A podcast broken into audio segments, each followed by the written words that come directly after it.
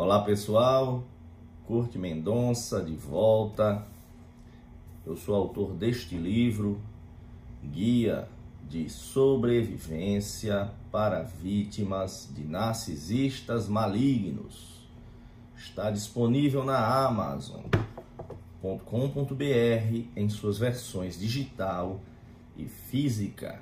O link do livro está aqui embaixo na descrição do vídeo.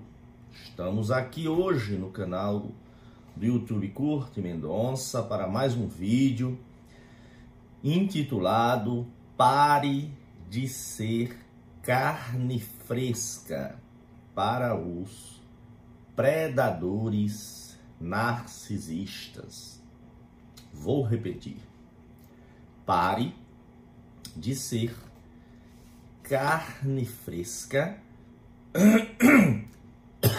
para os predadores narcisistas. O vídeo de hoje tem uma, um roteiro que leva desde o passo inicial para você se libertar do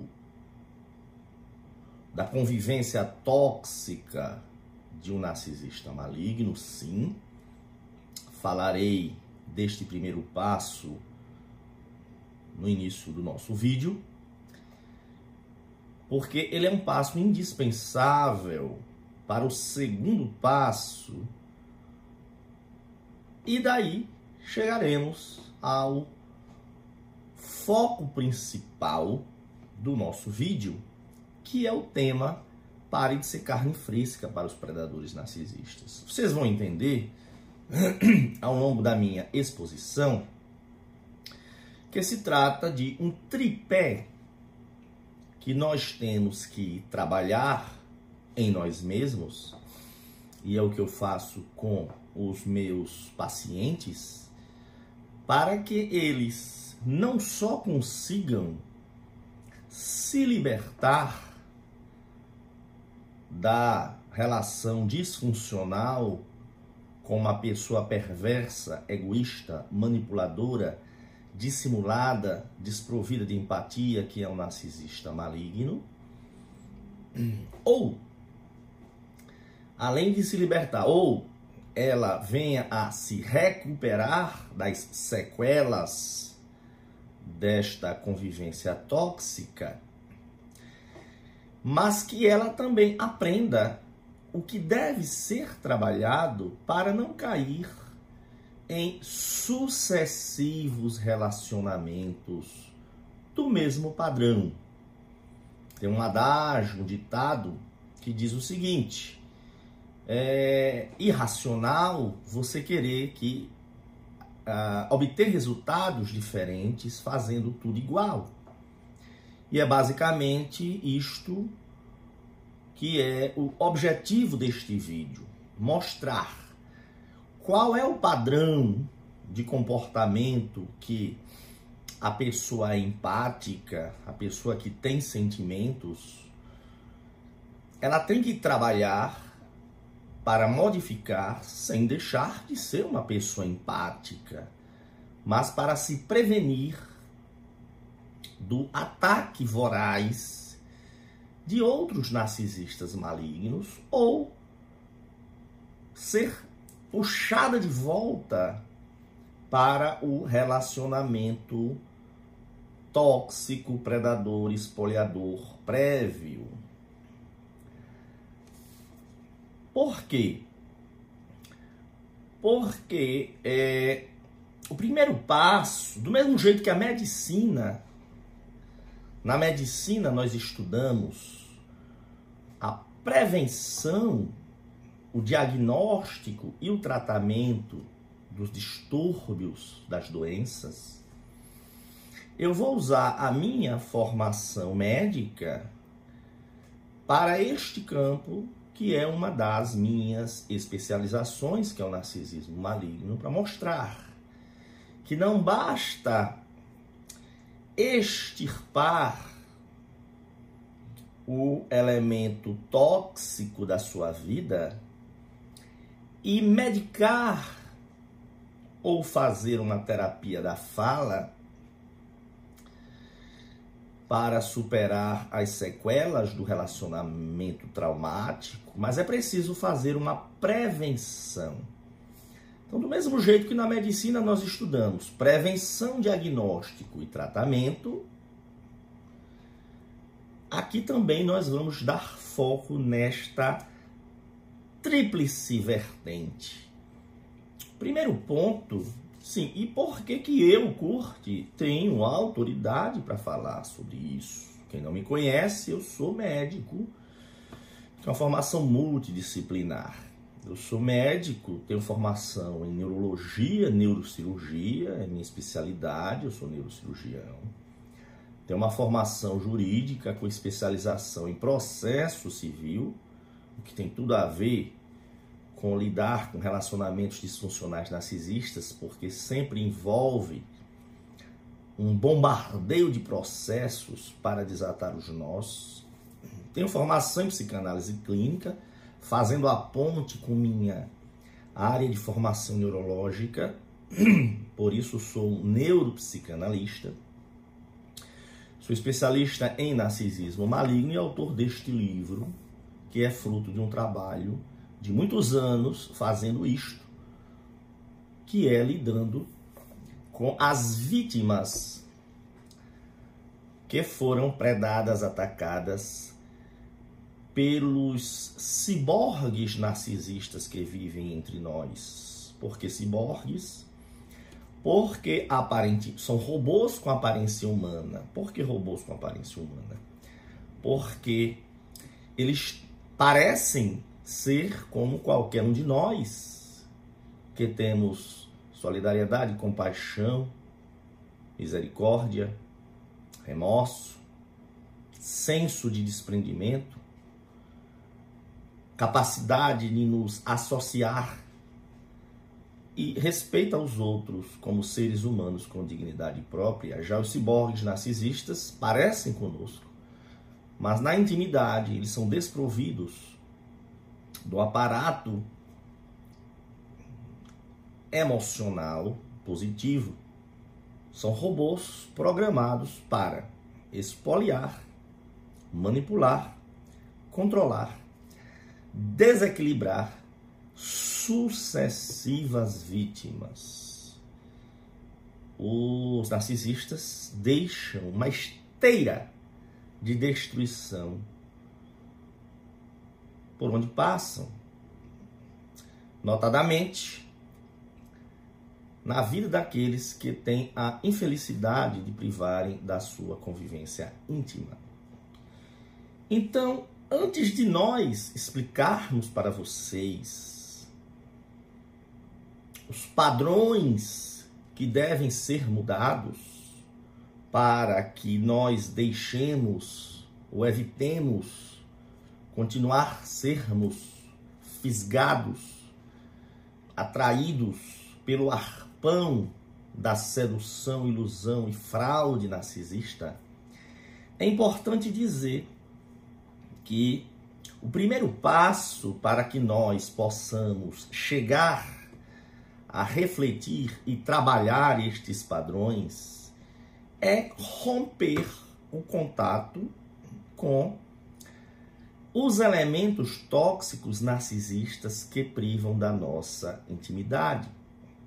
Muitos pacientes que me procuram, ou eles saíram de um relacionamento amoroso afetivo ou familiar tóxico, ou tem um parente tóxico, uma mãe narcisista, um pai narcisista, ou um parceiro de trabalho, porque narcisismo maligno não possui gênero, e ele tem o padrão disfuncional em qualquer contexto em que ele possa exercer poder, controle e obter holofotes. E muitas pessoas que me procuram e ainda estão envolvidas com pessoas narcisistas, seja uma mãe narcisista, um pai narcisista, seja um namorado noivo, companheiro, esposo, eu tenho que ser muito enfático que vai ser muito difícil nós trabalharmos para a superação das sequelas psicológicas e físicas enquanto ela mantiver o contato com o abusador narcisista. Tanto que é muito comum que esses pacientes já cheguem até mim quem quiser marcar uma consulta ou consultoria online, tanto na parte de neurologia, neurocirurgia, quanto na parte de direito, processo civil, de relacionamentos disfuncionais, questão de prova, questão de estratégias jurídicas. Quem quiser é, marcar também consulta para acompanhamento psicológico, psicanalítico nesta área, notadamente, que é a minha especialização, eu como neuropsicanalista, o contato está aqui no primeiro comentário fixado, neste e-mail que está aqui embaixo, vítimas de narcisistas malignos, gmail.com e no comentário fixado passa uma mensagem e nós marcamos consulta por teleatendimento para o Brasil e para fora do Brasil.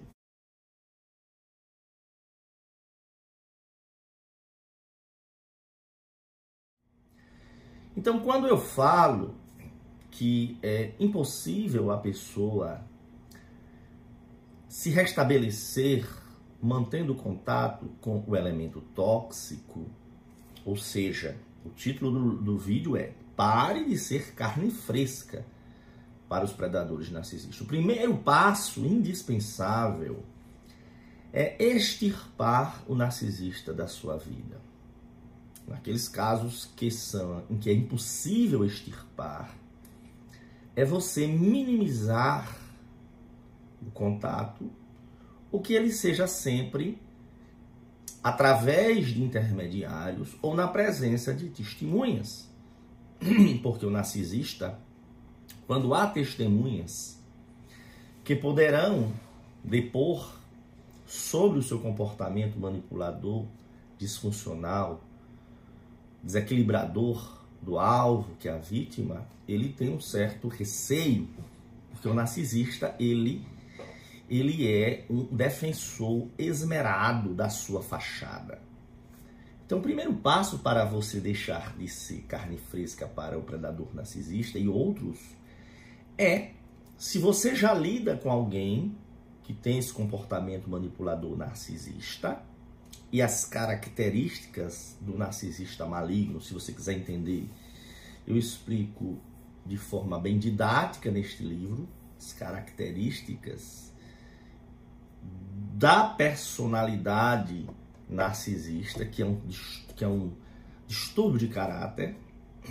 Explico também no livro os sinais de alerta, as bandeiras vermelhas para você reconhecer se alguém com quem você está lidando ou lidou é um narcisista maligno.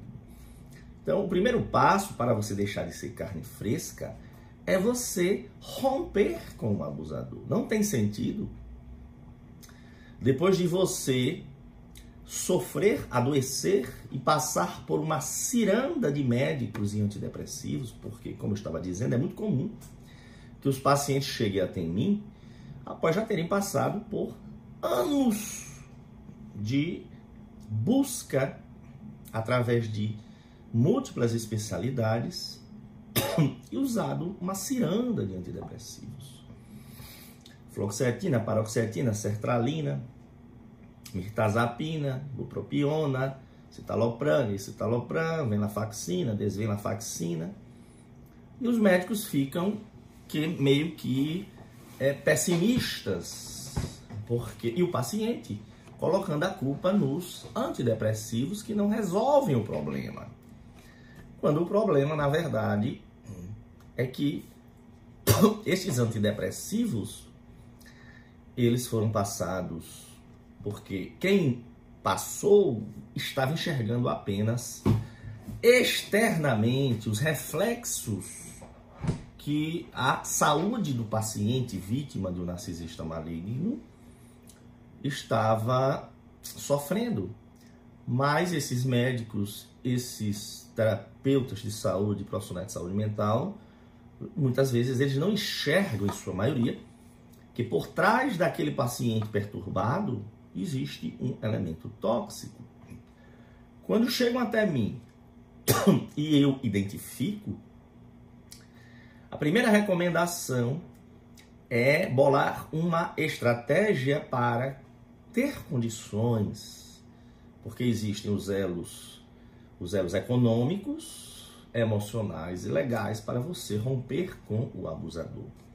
Então, a primeira parte da estratégia é a gente é, montar essa estratégia médica, psicológica, jurídica, para que a pessoa rompa com o abusador, minimizando a sua retaliação. Aliás, eu tenho um vídeo aqui no canal em que eu falo das estratégias sobre isso, que para romper com o abusador é preciso estratégias médica, psicológica e jurídica. Só que algumas pessoas, elas têm uma um bloqueio de romper com o abusador. Elas acham que a partir do momento em que elas entendem que aquela pessoa é disfuncional, ela vai poder continuar convivendo com o narcisista na sua convivência íntima. Porque existem pessoas que elas não admitem tomar atitudes mais radicais, de extirpar o narcisista da sua convivência. Vamos dar exemplo. Imagine uma paciente minha, eu mudo os nomes, claro. Mara me procurou, tem 34 anos, com um histórico de toda a sua vida foi adoecida pela convivência com a sua mãe, que é uma narcisista de alta, alto grau de malignidade.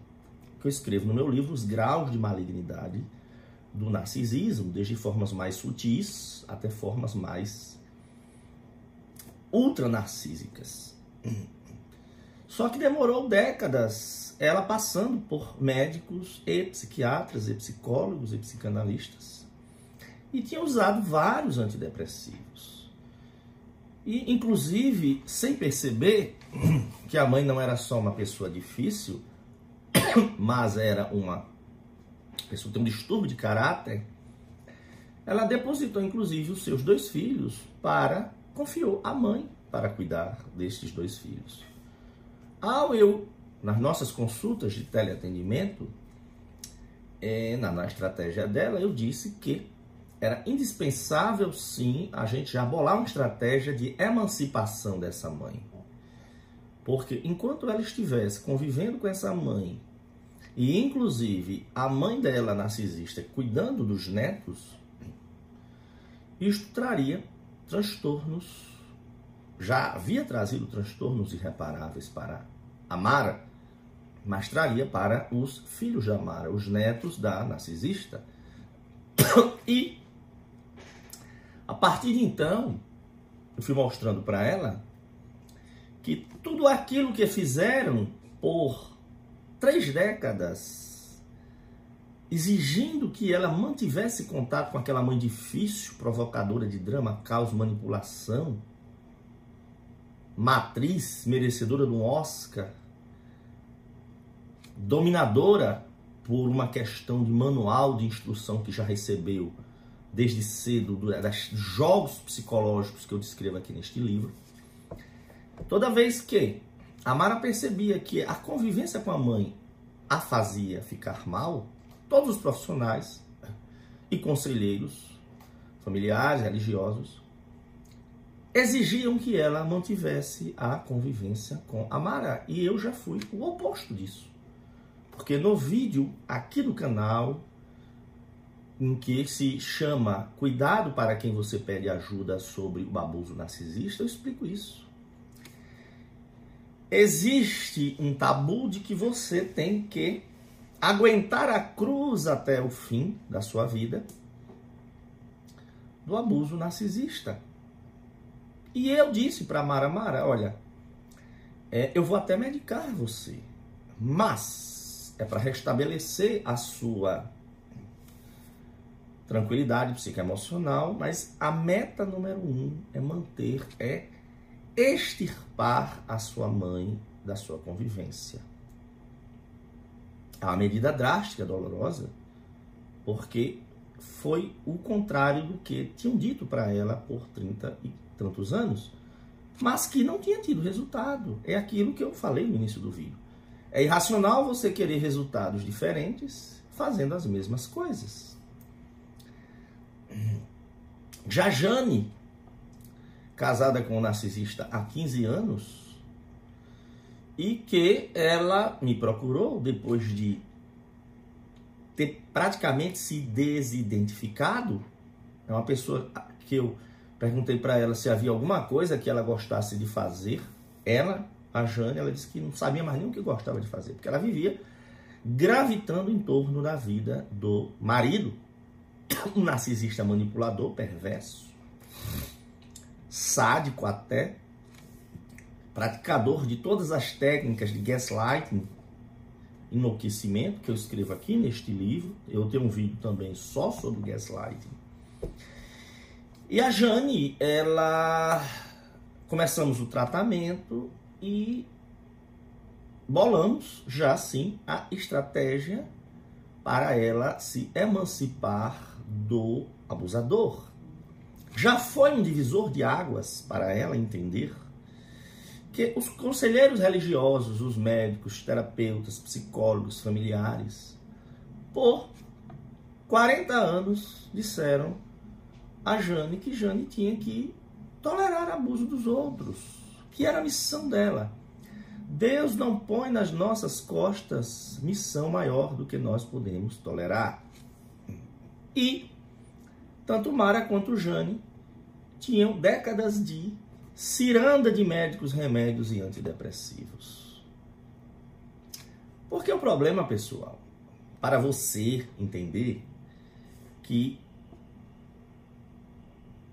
tem que parar, para você conseguir parar de sofrer, a influência tóxica do narcisista predador é você cortá-lo da sua vida. E os médicos e profissionais de saúde mental, eles perdem esse ponto, até porque é uma temática muito nova, que existe uma diferença de abordagens, explico para vocês que estão me ouvindo aqui no canal, entre doenças primárias e doenças secundárias. Em que sentido? Muitas vezes o profissional de saúde mental recebe aquela vítima que está ansiosa, deprimida, com automutilação, pensamento suicida. Existem pessoas que têm estas patologias de forma primária. Por uma questão genética ou constitucional, elas têm transtornos mentais que abalam o seu equilíbrio. Mas muitos destes pacientes têm esses mesmos sintomas por reflexo da convivência com um pai narcisista, uma mãe narcisista, um companheiro narcisista, um filho narcisista, um colega de trabalho ou chefe de trabalho, um colega de religião. E, ao passar medicamentos antidepressivos, ansiolíticos para essa pessoa, que vão mitigar os, os sintomas, mas não vão tratar a causa base. Porque a causa base é o elemento tóxico que está ali em contato com a pessoa. Então, quando eu identifico, porque os pacientes quando chegam para mim, em geral, já passaram por todo mundo, né? E ninguém identificou que aquele quadro de desajuste psicológico, neurológico, gástrico, cardiocirculatório, alérgico, de dores crônicas, autoimune, eles são reflexos da convivência com um narcisista e que por anos, décadas, esta pessoa que é vítima da convivência com o narcisista permanece com o botão do pânico constantemente elevado apertado no cérebro, que é a amígdala cerebral, que dispara os mecanismos de estresse, de fuga ou luta, adrenalina, noradrenalina, cortisol, e vai bombardeando toda a sua saúde psicoemocional. Então, uma coisa é tratar a causa base, que é o que eu procuro fazer. Até porque eu tenho uma visão privilegiada multidisciplinar. Porque como eu tenho uma visão médica, clínico geral, de clínico geral, neurologia e neurocirurgia, tenho uma visão jurídica, que é uma visão de fora também, tenho uma visão de saúde mental, psicanálise, me, me, me especializei no puro mal narcísico, por uma série de circunstâncias que eu explico aqui na introdução do livro. O link do livro está aqui na descrição do vídeo, é vendido na Amazon. Então, a minha visão é uma visão privilegiada para abordar estes casos. Mas só para fazer uma comparação com a minha vivência médica geral em neurologia e neurocirurgia, com a minha experiência tratando vítimas de abusadores narcisistas. Vamos fazer uma analogia para facilitar. Um dia desses, me trouxeram no consultório de neurologia e neurocirurgia um senhor de 66 anos que de dois anos, de quatro meses para cá, até a minha meu atendimento, ele vinha desenvolvendo um quadro demencial. E este paciente foi atendido por um clínico, depois foi acompanhado por um geriatra. E em quatro meses, de fato, foi um quadro demencial. depois apresentou alteração comportamental, resultado clínico acompanhava, geriatra acompanhava. Foi para um psiquiatra que passou lá um, um tranquilizante maior para o, o, o senhor, de 66 anos. Isso em quatro meses, a coisa evoluiu muito rápido. Até que alguém aconselhou a trazer o paciente que tinha um familiar mais distante, que era meu paciente, disse: é, Mas me diga uma coisa, ele já foi visto por um neurologista? Não. Então, vou fazer o seguinte: vou falar com o meu médico para ver esse paciente, que era o tio avô dele, para o doutor Curto falar se tem algo mais. Para minha surpresa, em quatro meses em que esse paciente deteriorou, ninguém tinha feito exame de imagem, tomografia ou, como eu costumo pedir em pacientes depois dos 60 anos, eu já nem gosto de pedir tomografia, certo? Se for uma coisa da urgência, eu peço já ressonância magnética. E quando veio o resultado, veio um baita hematoma subdural crônico, que é um tipo de hemorragia que acontece em pacientes que têm atrofia cerebral, seja um etilista crônico, seja um idoso. E como é um hematoma que vai crescendo gradualmente e é líquido em forma de óleo de motor, o paciente não entra em coma é, logo no início, só na fase mais tardia, e pode abrir o quadro com quadro de confusão mental, fraqueza em um lado do corpo. Resumindo, esse paciente tinha uma patologia cirúrgica, um hematoma que você basta fazer um buraquinho no crânio, drena o neurocirurgião, que é o nosso caso, né? Com dois dias o paciente recebeu alta e recuperou tudo. Porque a verdade é que ele tinha um hematoma comprimindo o cérebro. E as pessoas estavam tratando o clínico, o geriatra e o psiquiatra as consequências da patologia primária, que era hematoma. Ao eu resolver o problema primário, sumiu a demência. Sumiu as alterações comportamentais. E o paciente ficou curado. Ou seja, os médicos estavam enxugando gelo. Isso é para fazer um paralelo com os casos em que as vítimas dos narcisistas ficam sendo tratadas dos reflexos de adoecimento da convivência com o causador da sua moléstia, a causa base, a raiz do problema, e os médicos ficam em, tentando enxugar a pia com a torneira ligada. Um segundo exemplo da minha prática neurológica neurocirúrgica. Um senhor de uma reputação ilibada e bem e bem sucedido na sua profissão, começou a apresentar alterações comportamentais. Falar coisas inapropriadas.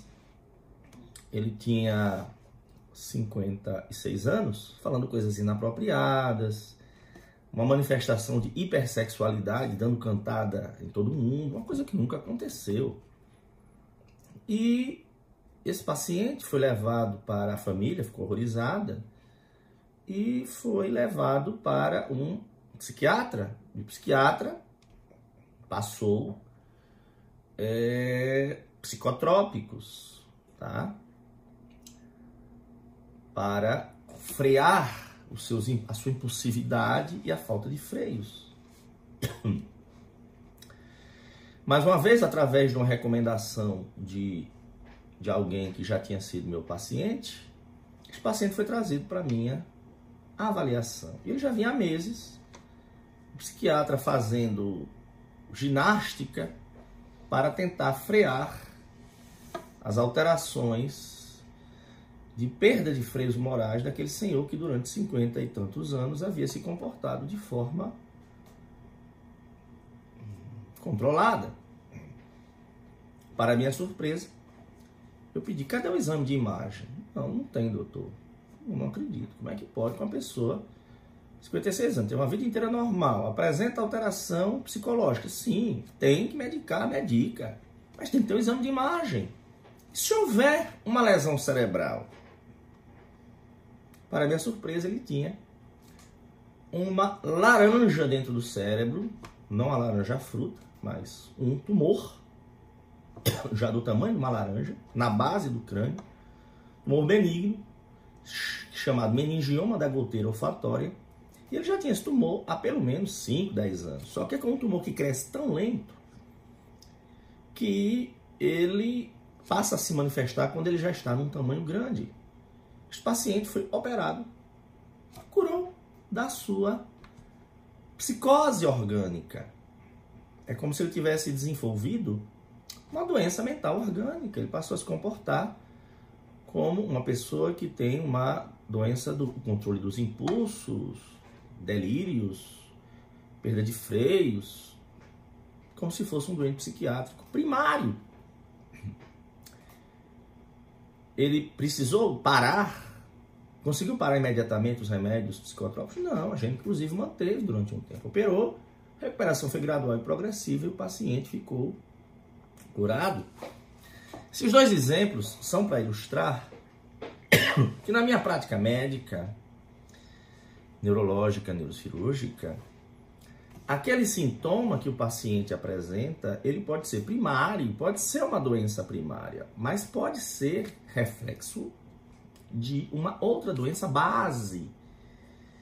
E aí é onde os médicos, especialistas e subespecialistas e profissionais de saúde mental engolem mosca.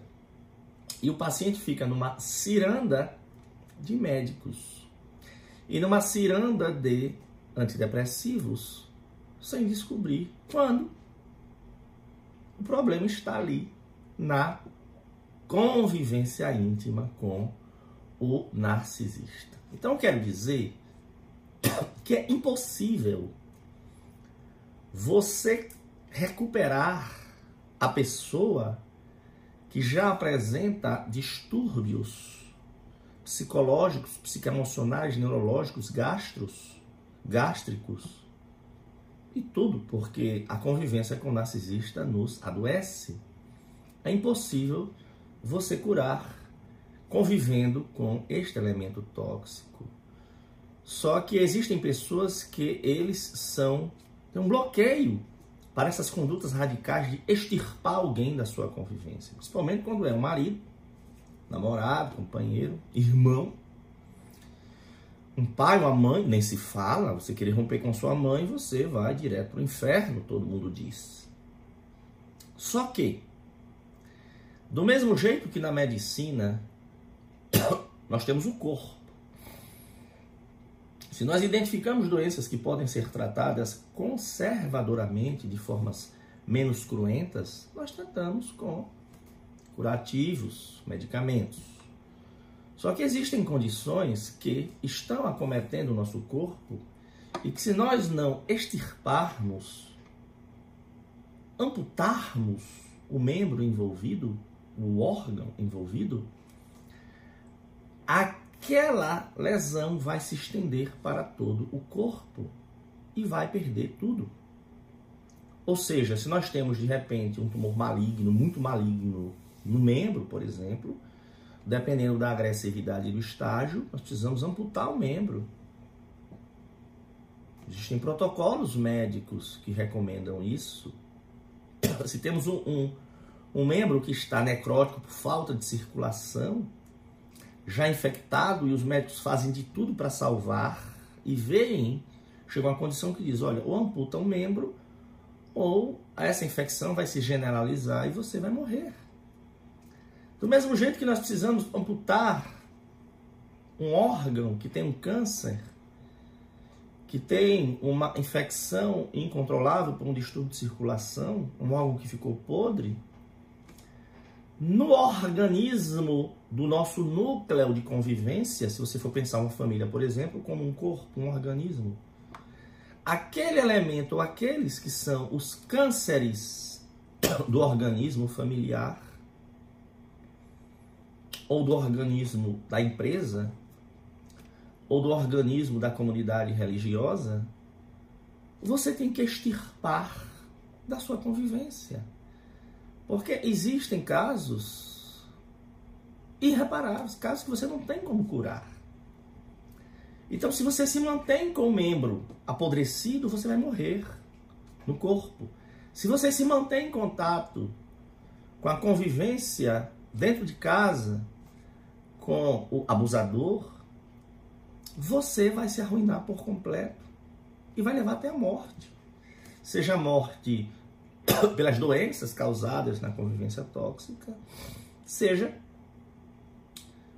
a auto-infligida, porque às vezes a pessoa até erra a mão e se mata.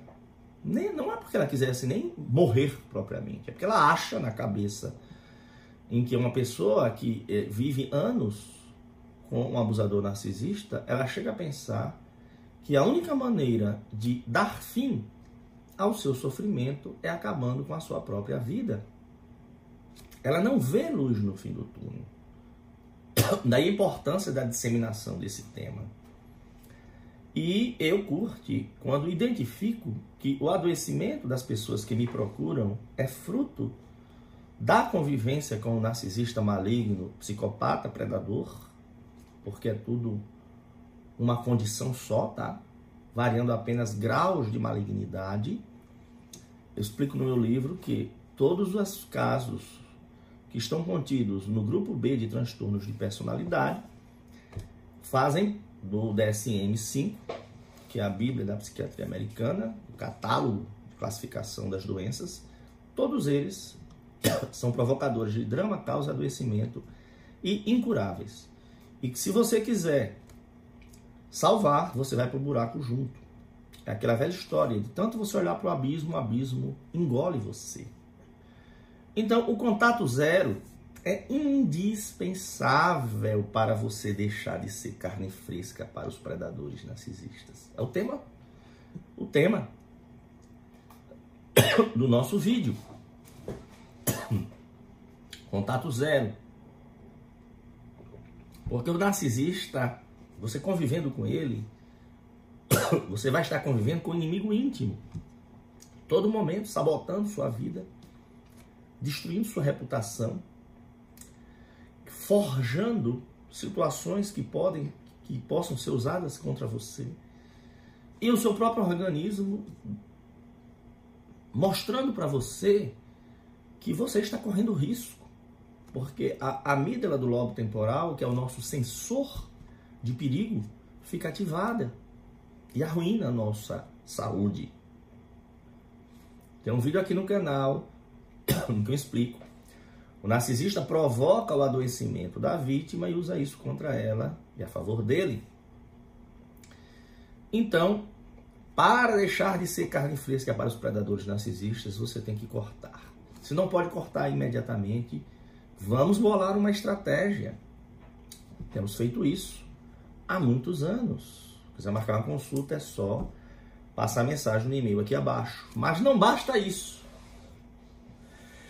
Porque se você rompe com um abusador e não aprende os jogos psicológicos que eles usam, você vai continuar reagindo às provocações do narcisista. Porque o narcisista ele aperta os botões emocionais da vítima empática, do alvo.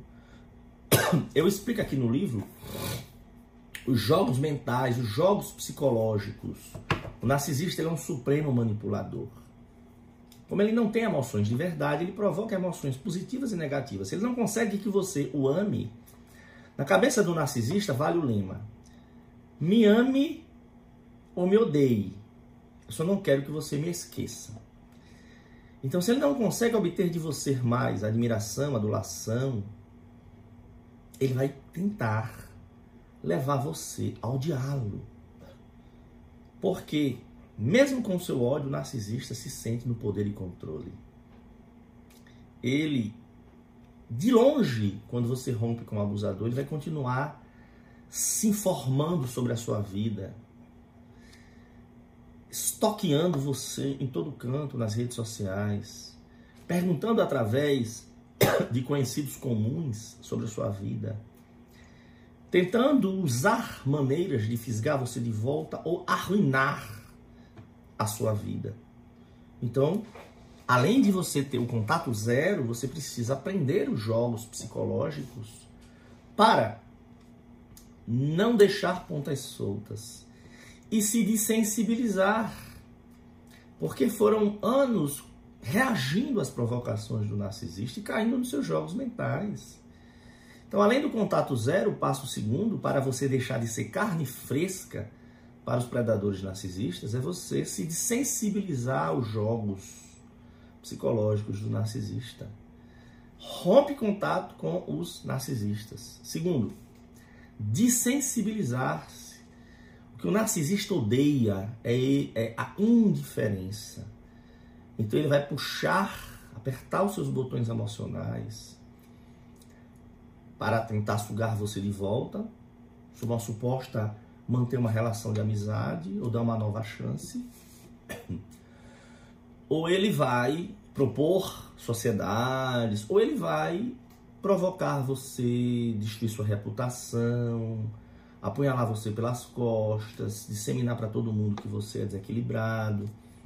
Então você precisa entender esses jogos psicológicos para que deixe de reagir às provocações do narcisista. Sem isso, você vai continuar sendo carne fresca. Para o narcisista que você quis se libertar e para outros.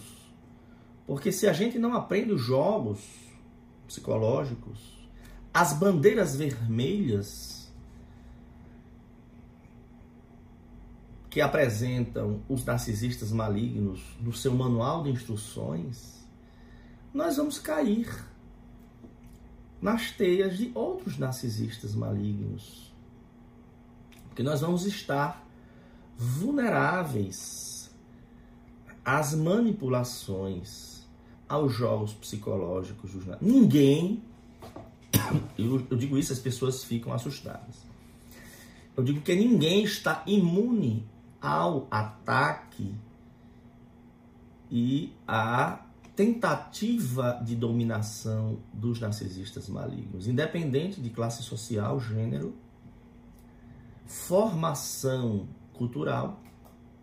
Eu tenho, por exemplo, casos de pessoas de todas as classes sociais, gêneros, é, níveis socio, socioculturais e formações, desde gente sem formação escolar até gente PhD e, e pós-PhD.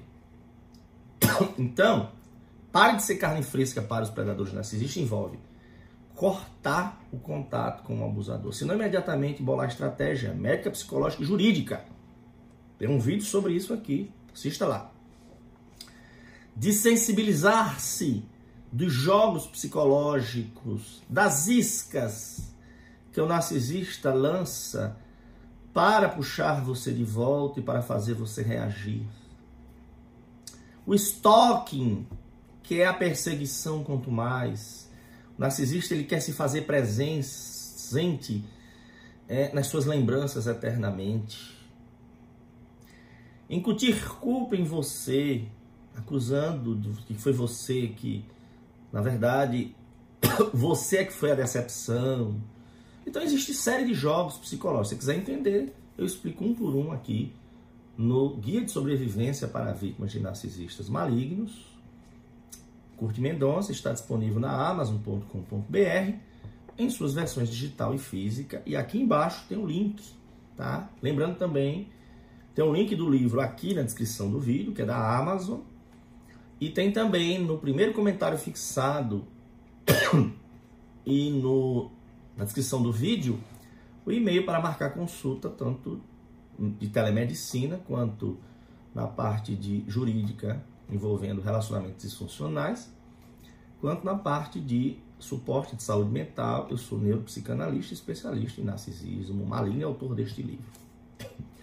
Então, ponto número um, para você deixar de ser carne fresca para os predadores narcisistas, é aprender a romper com aqueles que privam da sua intimidade. Se não, minimizar esse contato e quando tiver o contato, sempre na presença de outras pessoas ou através de intermediários, para que o narcisista ele é muito alerta à, à vigilância, porque ele vigia você constantemente, mas ele também é meio paranoico. Se você deixa claro que está sempre acompanhado ou usa o intermediário para as tratativas com o narcisista, quando envolve filhos, por exemplo, isso vai servir de um pouco de barreira para as escagens dele. Mas chegamos ao terceiro ponto do vídeo. Espero que vocês continuem conosco, porque esses terceiros pontos são muito importantes para você entender que tem padrões da sua personalidade empática. O empata é aquele que tem sentimentos positivos, sabe se colocar no lugar dos outros, não se sente bem vendo os outros sofrerem.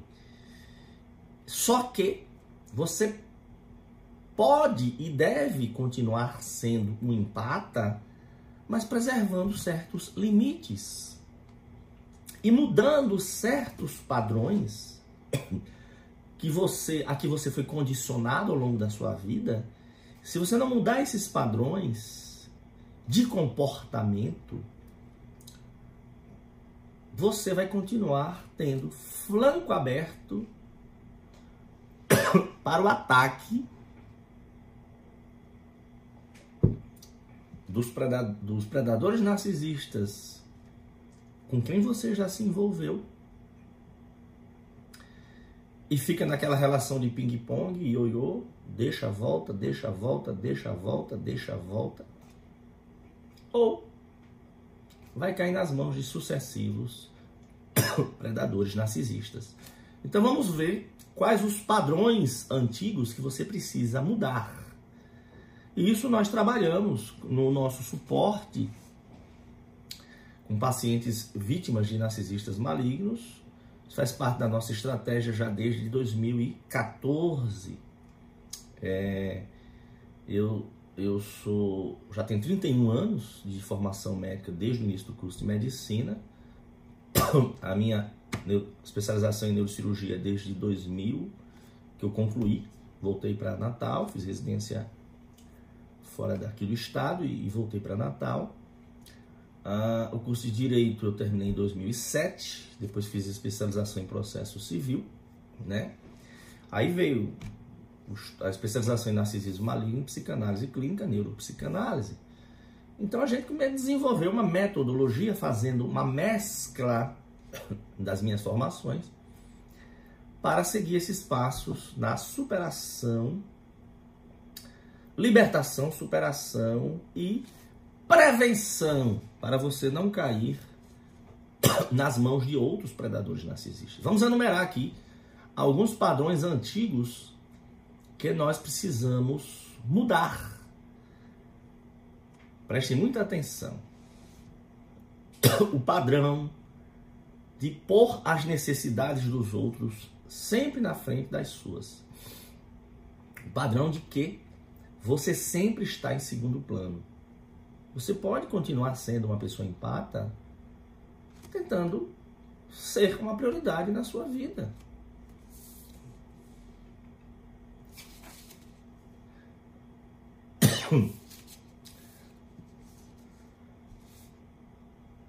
O fato de você não querer se indispor e sempre se colocar em segundo plano, se você não assumir as rédeas da própria vida, você vai ser sempre uma marionete na mão dos outros. E se você não, não se coloca como uma prioridade, você nunca vai conseguir a realização, o autodescobrimento, a realização pessoal e a conquista da plenitude. Então, o primeiro padrão que a gente tem que trabalhar com as vítimas e os empatas é que eles têm que aprender a, sim, ser solidários, já sabem. Só que tem coisas de que eles não podem abrir mão. Projetos pessoais, limites, coisas que eles não vão permitir que sejam invadidas. Uma esfera de privacidade. O segundo padrão que o empata em geral tem e que permite ser explorado pelos outros é o de não dizer, não usar dizer não. Então nós temos que trabalhar que, que o empate ele tem uma consciência maior do que o mundo. Então ele acha que dizendo não, ele vai ser uma pessoa mal vista, fria, até porque o narcisista diz isso. Na hora que o empate começa a dizer não, as pessoas que são que se sentem no direito de usar os outros a seu favor, aí o narcisista ele inverte o jogo. Ele diz que aquela pessoa que está dizendo não é uma pessoa egoísta, fria, quando na verdade é tudo narcisista, mas o narcisista ele faz a projeção. Então, o primeiro padrão que a gente precisa trabalhar de fato para o empata reaprender a viver, mudar o padrão do que vinha fazendo há décadas, é de aprender a pôr as necessidades dele como prioridade. O segundo é ousar, é saber dizer não sem se desequilibrar, saber dizer, não, dessa vez, olha, eu faço o que eu posso, mas não posso fazer tudo. O terceiro padrão é que o, empate ele tende a, a assumir a culpa de coisas que não são culpa dele. Até porque, como ele costuma ser um bode expiatório, um aterro do lixo dos manipuladores, seja no campo de família, seja no campo da religião, seja no campo do trabalho, o empata costuma ser o bode expiatório, o boi de piranha. Então as pessoas ficam usando ele como saco de pancada, dizendo que tudo que acontece de ruim é culpa dele. E isso faz com que a pessoa, água mole em pedra dura, tanto bate até que fura. Então, de tanto ouvir que a pessoa é que é insuficiente, incapaz, indigna, uma vergonha, uma mula, um burro, um incompetente, um. A pessoa incrusta isso na sua consciência. Então é muito trabalhoso até no nosso suporte para vítimas de narcisistas malignos conseguir que a pessoa enxergue ela tem que parar de assumir a culpa de coisas que não são culpa sua. O quarto padrão antigo que a gente precisa mudar, que o empata precisa aprender, é, é que cabe a ele assumir as rédeas da própria vida e não ficar delegando aos outros. Porque o empata, ele é condicionado, como um cãozinho amestrado, a só reagir às provocações e obedecer aos comandos. Tanto que quando eu pergunto às pessoas que me procuram, eu digo, quais são os seus projetos? Não, não tenho. Quem faz os projetos é fulano, que é o parceiro ou é a mãe, ou é o pai narcisista, é o dominador da relação, né? Porque o narcisista, narcisismo maligno, ele tudo envolve poder e controle. Então ele arranja uma pessoa para ser o seu fantoche, a sua marionete e seu saco de pancada. Então o narcisista que é um dominador, ele usa a vítima é, como um fantoche. Então a vítima diz, não, eu não tenho projeto. De que você gosta?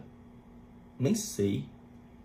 Então é muito difícil até para a pessoa reaprender a viver, mudando esse padrão de que ele não pode mais delegar as rédeas da própria vida aos outros.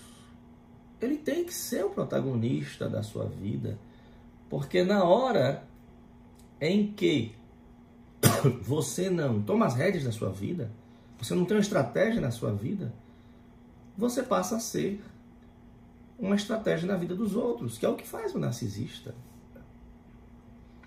O quinto padrão que, o, que a, a pessoa empática ela tem, porque ela foi condicionada a isso, através de castigo, recompensa, castigo e recompensa, num condicionamento repetitivo, é o padrão de se conformar com migalhas e se permitir continuar pisando em ovos ao redor de pessoas tóxicas. Então, quando eu falo para as pessoas que elas têm que romper com as pessoas tóxicas, elas dizem: não, não, mas vez ou outra ele ainda faz um agrado. De... É, são migalhas. Quando você coloca na balança, eu digo, Fulana, coloca na balança é, esses raros segundos e momentos em que ele dá uma migalha para você e as horas e dias e meses e anos em que ele só pisa em você. Você não pode se contentar com migalhas. Você nunca vai ser uma pessoa realizada feliz apanhando seis dias e 23 horas da, na semana e tendo um agrado, entre aspas, falso, uma hora na semana.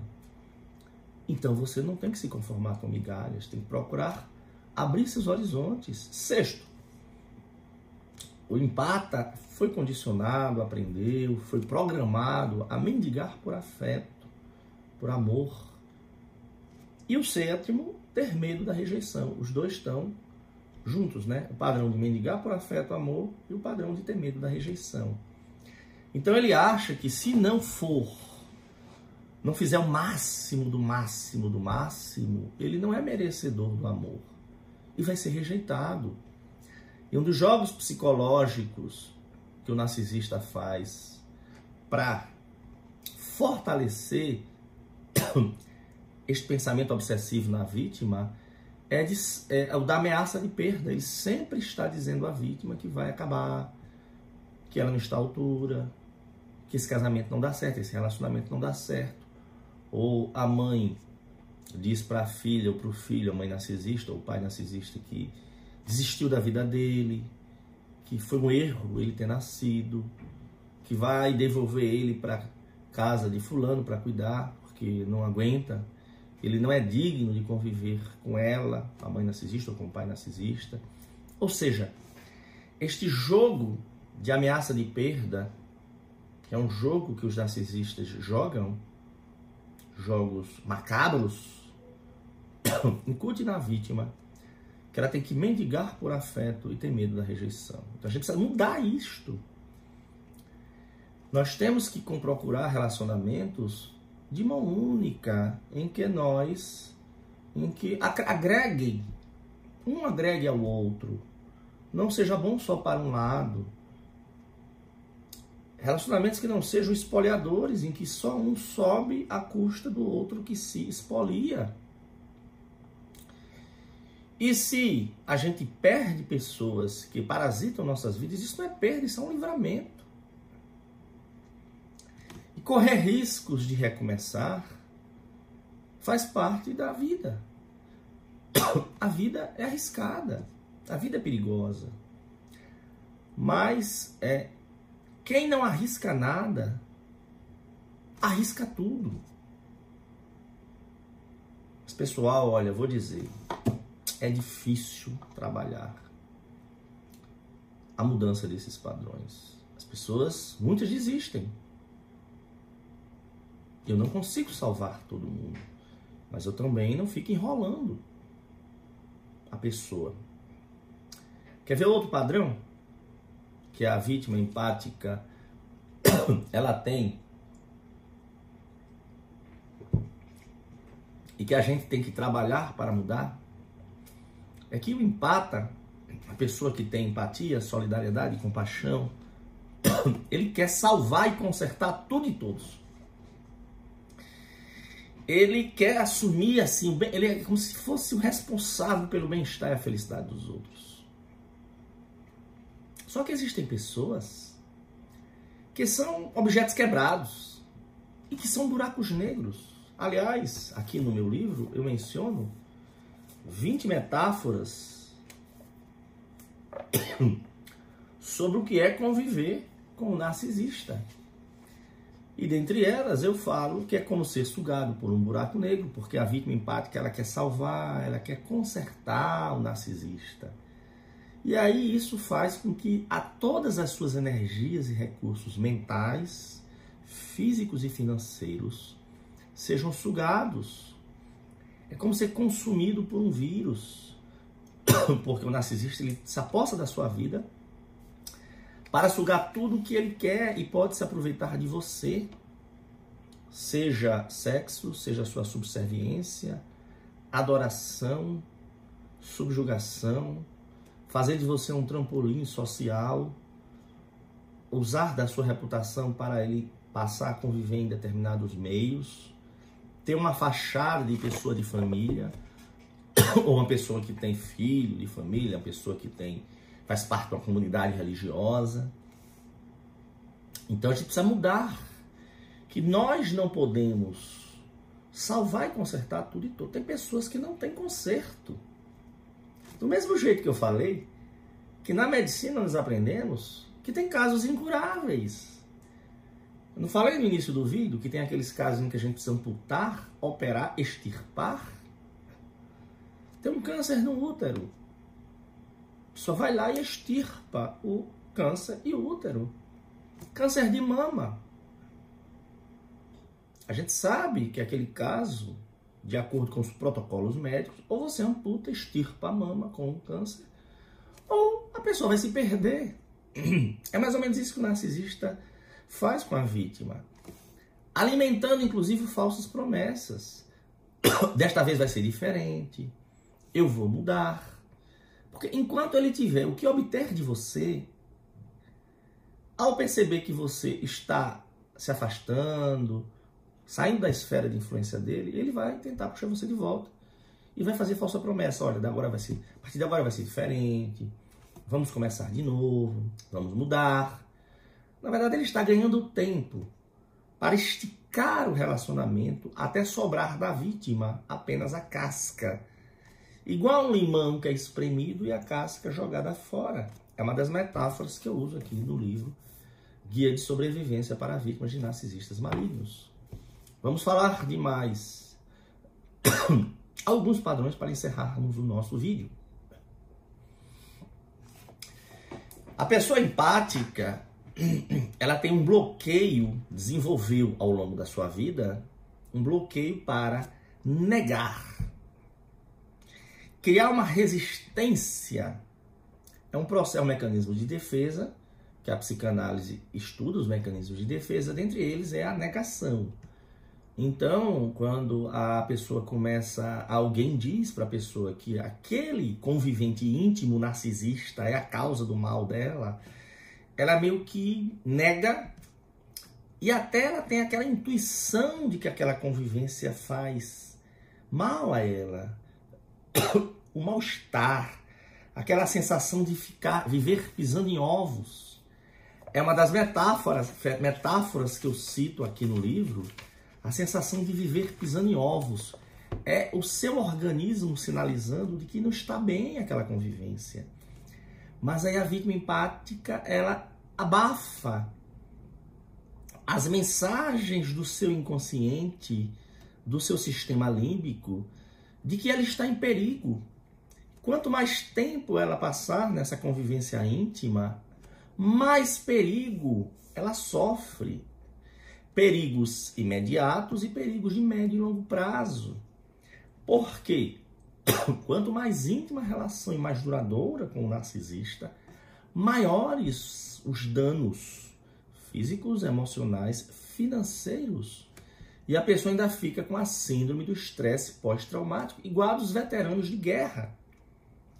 Muitos pacientes que me procuram após sofrerem anos e décadas de relacionamentos abusivos, eu curto. Sou médico, neurocirurgião, especialista na parte de neurologia e neurocirurgia e tenho formação em saúde mental, psicanálise, neuropsicanálise.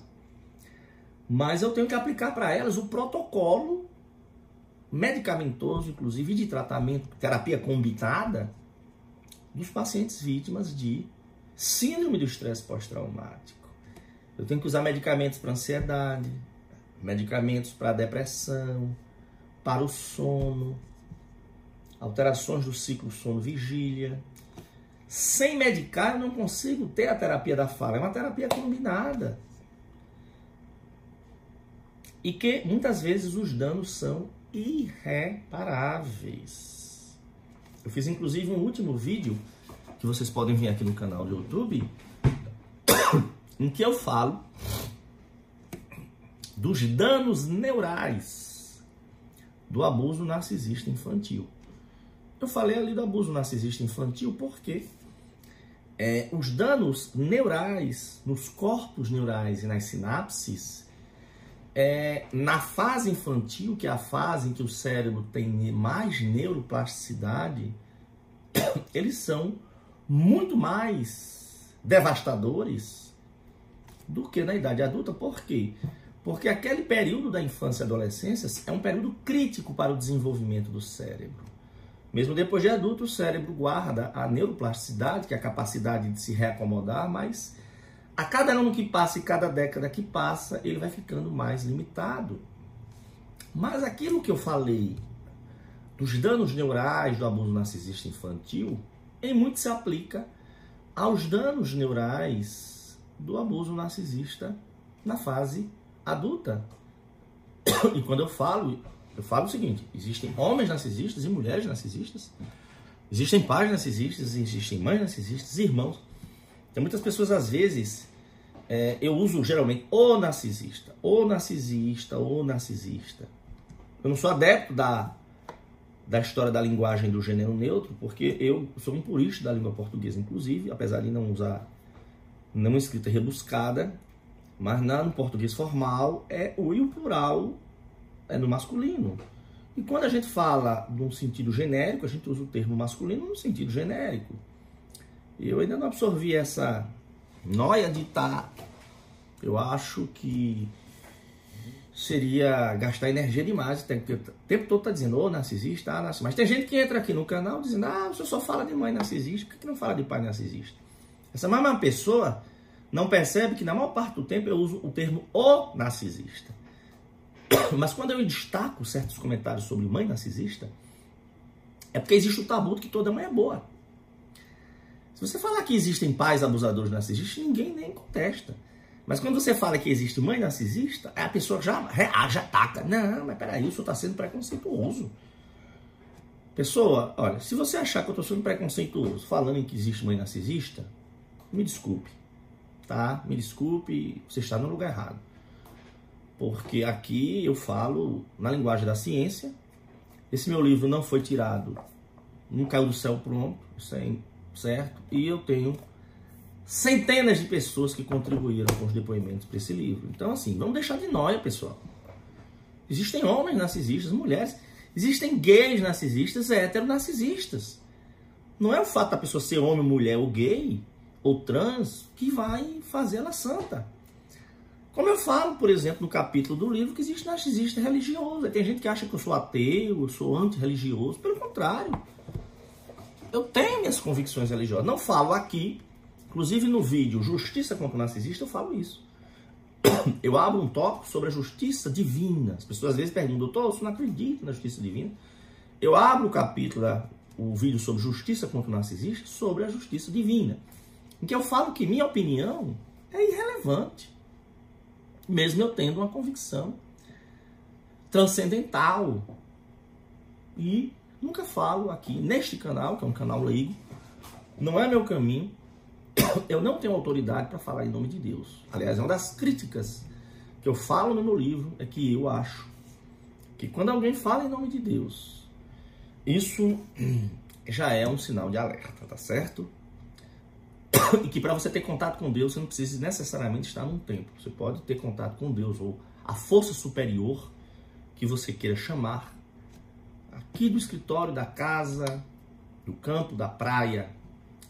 Tá? Eu abri esse parênteses porque existem pessoas que entram aqui no canal dizendo que eu só falo de o narcisista. Porque não fala a narcisista.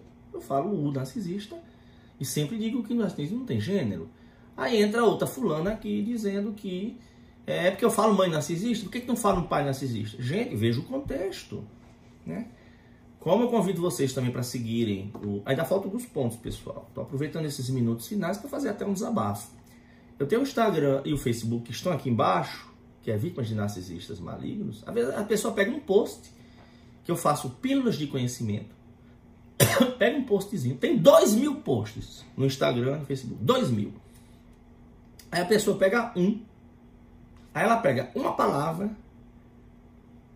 e começa a me detonar. Aí eu digo, fulana, pelo amor de Deus. Vamos aprender leitura e interpretação de texto. Veja direito, leia interprete e veja o contexto. Então siga outro canto. Não tem cabimento. Vocês ficam fazendo tempestade em um copo d'água, pessoal.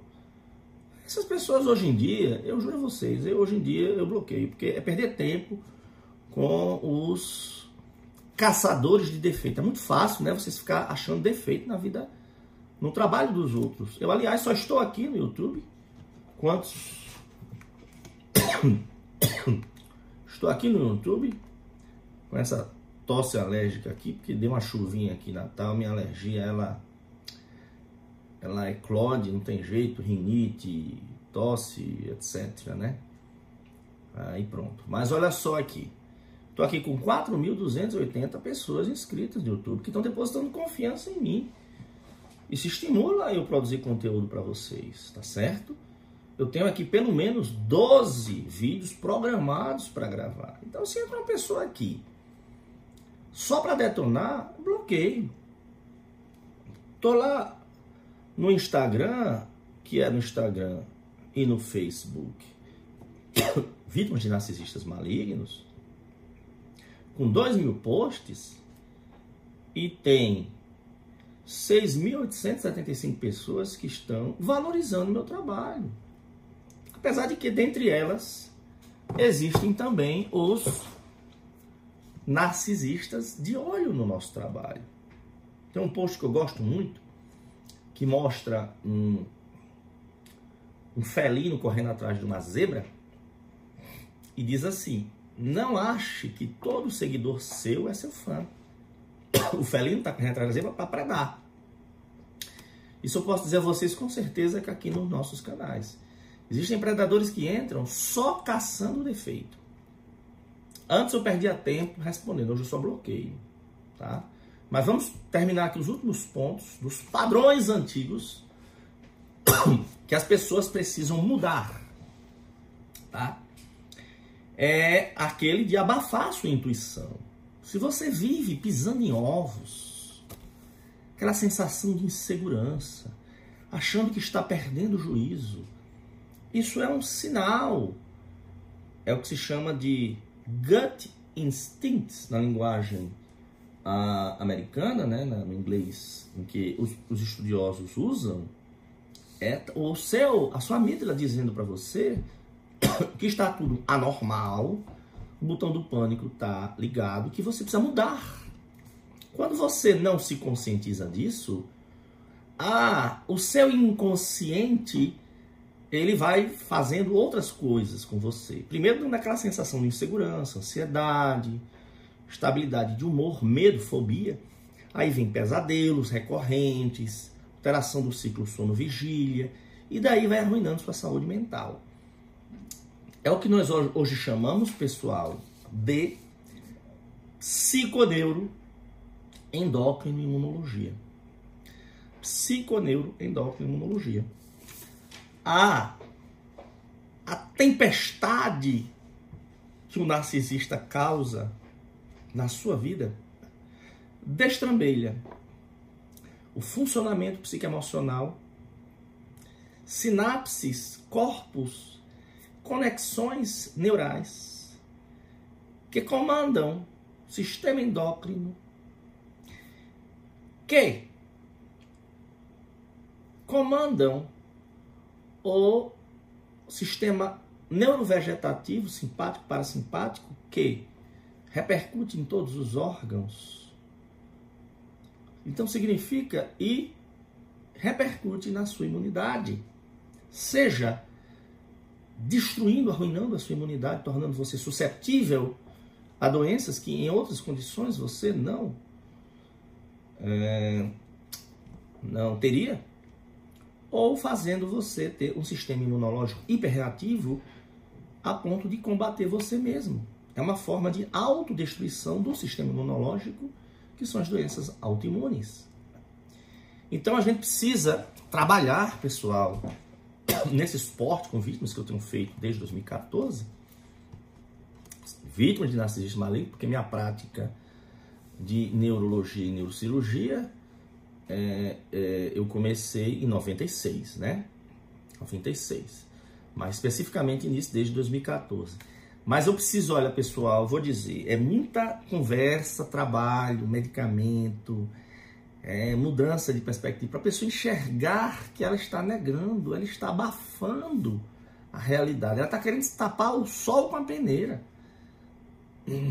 Existem casos, inclusive, Antes de eu fazer essas considerações dos casos, vamos terminar os últimos pontos. Um padrão que eu preciso, que a pessoa precisa mudar, é o de passar a confiar cegamente nas palavras das pessoas manipuladoras tóxicas, mais do que em si mesma. Porque é como a, a, a vítima do narcisista, ela vive sob uma ditadura do narcisista. É um controle coercitivo. Dentre as metáforas que eu uso no livro, eu falo do campo de concentração, né? Que você vive num Big Brother, porque você vive sob uma ditadura de uma pessoa em que um pode tudo e o outro não pode nada. Para o narcisista também vale o seguinte: o que é meu é meu, o que é seu é meu também. Então, tudo é de um e o outro é o remutalho, é o satélite. E a lavagem cerebral da convivência com o narcisista vai fazendo com que a referência de conhecimento do da, da vítima passe a ser só aquela que o narcisista passa. É como se a vítima vivesse na Coreia do Norte, numa ditadura em que só tem uma TV estatal. O ditador é o narcisista na sua vida e a TV estatal é a fonte de informação. Por que, que as ditaduras costumam defender o monopólio da informação. Porque você só vai obter as informações que ele quer que você saiba. Então, uma das coisas que eu, é difícil colocar na cabeça das vítimas, por incrível que pareça, é que ela tem que parar de ouvir apenas a versão do narcisista. Sai dessa gaiola. Aumentar a sua networking, a sua rede de relações. Sai da bolha que o narcisista colocou a vítima. Porque só assim ela vai ver opiniões de outras pessoas. E ela vai ver só então quanta mentira o narcisista conta. Porque o narcisista isola a vítima para quê? Ele faça a lavagem cerebral, ele conte as versões e ele impeça ela de confrontar as suas versões com a realidade dos fatos. Porque como o narcisista é um mentiroso patológico e cria um mundo de fantasia em que ele é o, o superior, o máximo, o, sempre a procura do combustível, do suprimento das outras pessoas e a vítima é o seu alvo, que geralmente a fonte primária de combustível narcísico é o parceiro íntimo primário, né?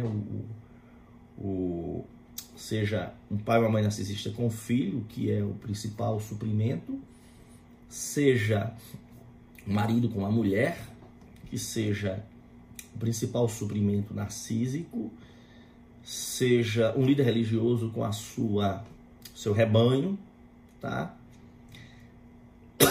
E faz a lavagem cerebral de que só existe uma verdade única e absoluta.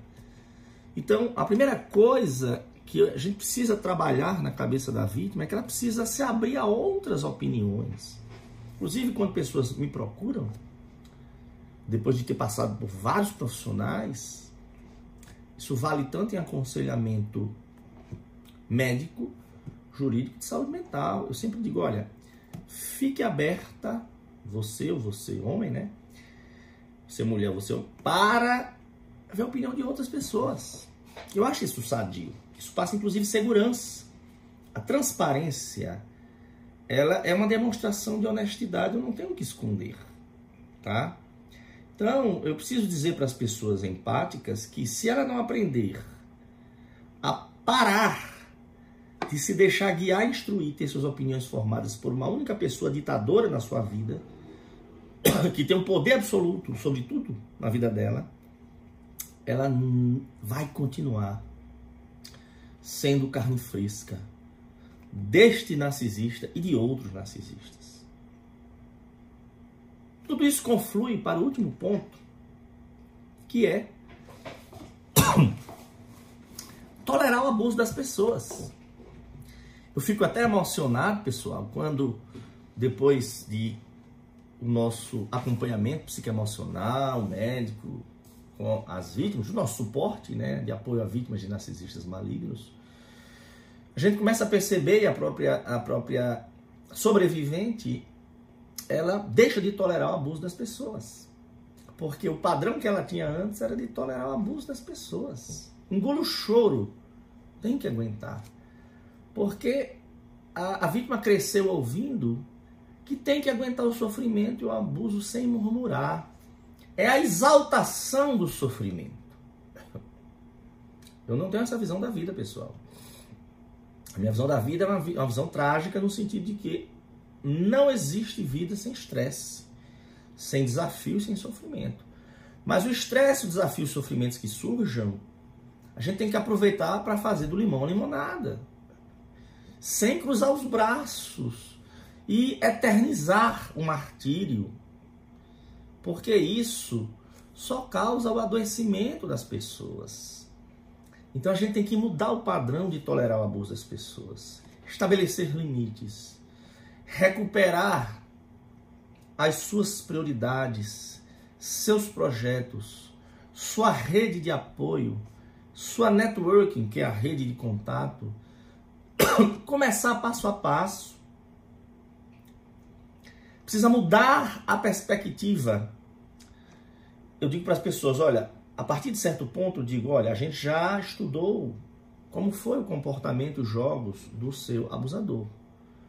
Tudo bem? Você entendeu, né? Aprendeu a lição, mas vamos agora focar em você. Para que você, a partir de agora, reconstrua a sua vida para que não seja satélite dos outros. Para que você lide com pessoas de forma empática, sim, sem que seja sugada pelos outros para você ser o protagonista da sua vida.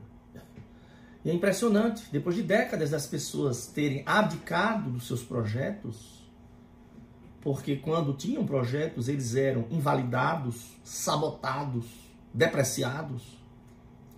E eu passo a espicaçar, provocar. Vão, não, você pode, deve, Vamos, não é possível que não tenha nada do que você goste. Comece lembrando daquilo que você mais gostava de fazer antes de se envolver com o abusador. Não é possível? Você nunca gostou de nada? Vamos começar. Vamos arranjar um hobby, uma atividade, um projeto. Pode ser um simples hobby, pode ser um projeto profissional, um estudo, uma atividade, não sei, algo que lhe dê prazer. E aí a gente passa a focar no alvo, mas de uma forma diferente do que os terapeutas tradicionais fazem. Porque no vídeo, cuidado para quem você pede ajuda, sobre o abuso narcisista, que tem aqui no meu canal, é, os terapeutas tradicionais, que não têm essa formação em narcisismo maligno, em transtorno de personalidade perversa, destruidora, que é o espectro narcisista maligno, psicopata predador, eles começam e ficam somente no, naquela, naquele paciente, como se ele fosse uma ilha isenta de influências do seu entorno. E tudo é focado no alvo sem analisar a, o meio que possa estar, ter causado, estar causando as suas aflições. O meu foco sempre é dialético. Eu vejo abusador e alvo, vítima, abusador e alvo, abusador e alvo. Quando eu percebo conviventes e alvo, conviventes e paciente, conviventes e paciente, quando eu percebo Nesta visão dupla, dialética, conviventes e pacientes, se aquele paciente tem reflexos das convivências íntimas, então eu mostro para ele que nós só podemos avançar no seu tratamento se nós conseguirmos mudar este seu círculo de influência. Porque se ela continuar vivendo com a Chernobyl, ela vai continuar contaminada. Então a minha visão médica e de saúde mental, ela é sempre dialética e ampla, multidisciplinar. O paciente que se apresenta para mim não é apenas alguém com cefaleia, não é apenas alguém com uma crise epiléptica, não é apenas alguém que tem uma dor na coluna. Eu preciso ver o contexto, contexto existencial. Principalmente quando são casos de difícil resposta. Então, se eu já recebo um paciente que já vem numa ciranda de médicos e, e remédios, é porque eles não estão abordando o ponto-chave. Alguém perdeu o ponto aí. Mas, com essa minha visão ampliada, até porque é a história, né? Aquela visão multidisciplinar. A minha visão multidisciplinar médica, jurídica e saúde mental. Mas vai ser uma guinada na sua vida quando você se conscientizar de que existem entre nós pessoas que no lugar onde deveria existir um coração, há um oco, um vazio, um buraco negro. Esses são os vazios, os narcisistas malignos, que sentem prazer com a maneira como se safam das suas atrocidades como você continuar convivendo com uma pessoa assim e achar que vai recuperar o seu equilíbrio? Quando eu percebo que os, as doenças dos pacientes, elas, para tratar essas condições, é indispensável a gente ter um projeto, uma estratégia de emancipação do abusador, mesmo que isso demore meses ou anos. Mas chegam pacientes que dizem: não, doutor, não. Chegamos a esse ponto, mas eu vou ficar. Porque eu não consigo chegar em casa, isso depois de muito tempo, né? E sem ter um homem em casa. Nem que seja um espantalho. Ele não conversa comigo, não dorme comigo, não me dá carinho. Eu sustento. É um espantalho dentro de casa. Aí eu digo, é fulana. Então quer dizer que você, depois de tudo que nós ensinamos, depois de todas as tentativas terapêuticas que eu tenho feito com você, você vem dizer que sua conclusão, sua decisão é que você vai, você acha que tendo um espantalho em casa que você sustenta e que maltrata você, que não é uma companhia, que não traz benefício algum, eu digo, pessoal, eu já tive casos assim. Eu digo, olha, é, eu sinto muito, mas eu não vou ficar assistindo você morrer na minha frente. Não vou. Não vou. Minha atitude é uma atitude até médica mesmo, de ética médica. Porque eu não vou ficar assistindo a pessoa morrer. E eu ficar acompanhando para quê agora? Se nós, depois de todos esse caminho, chegamos à conclusão de que você não vai ter paz, não vai ter saúde convivendo com esse abusador, Você vem dizer que depois de todo esse caminho, bem, se um dia você mudar de opinião, você volta para mim, mas eu não vou acompanhar você. Do mesmo jeito que outro dia, uma paciente chegou para mim que teve uma dor de cabeça e ficou com a visão dobrada, diplopia, no meu consultório de neurologia, neurocirurgia. Eu fiquei preocupado, disse para ela que aquela dor de cabeça súbita com a paralisia de um nervo do óculo motor era preocupante, podia ser um aneurisma. Para minha surpresa,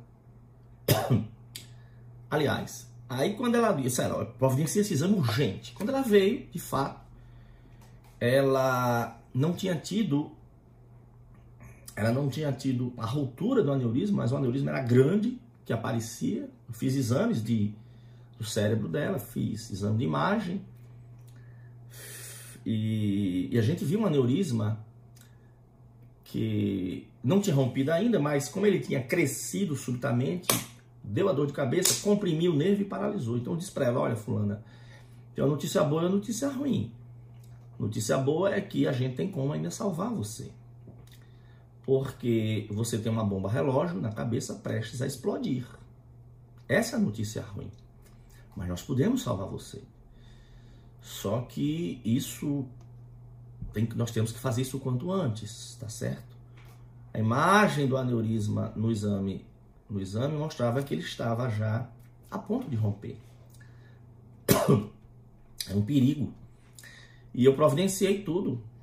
E ela chegou para mim e disse, na semana da cirurgia, chegou para mim e disse assim: Não, doutor, é o seguinte, eu refleti, conversei com meus familiares e cheguei à conclusão. E a cirurgia dela, pessoal, era uma cirurgia feita por cateterismo, viu? Não era nem abrir a cabeça, não. Falei para ela que o resultado dessa cirurgia, que é por cateterismo endovascular, os resultados são muito bons, né?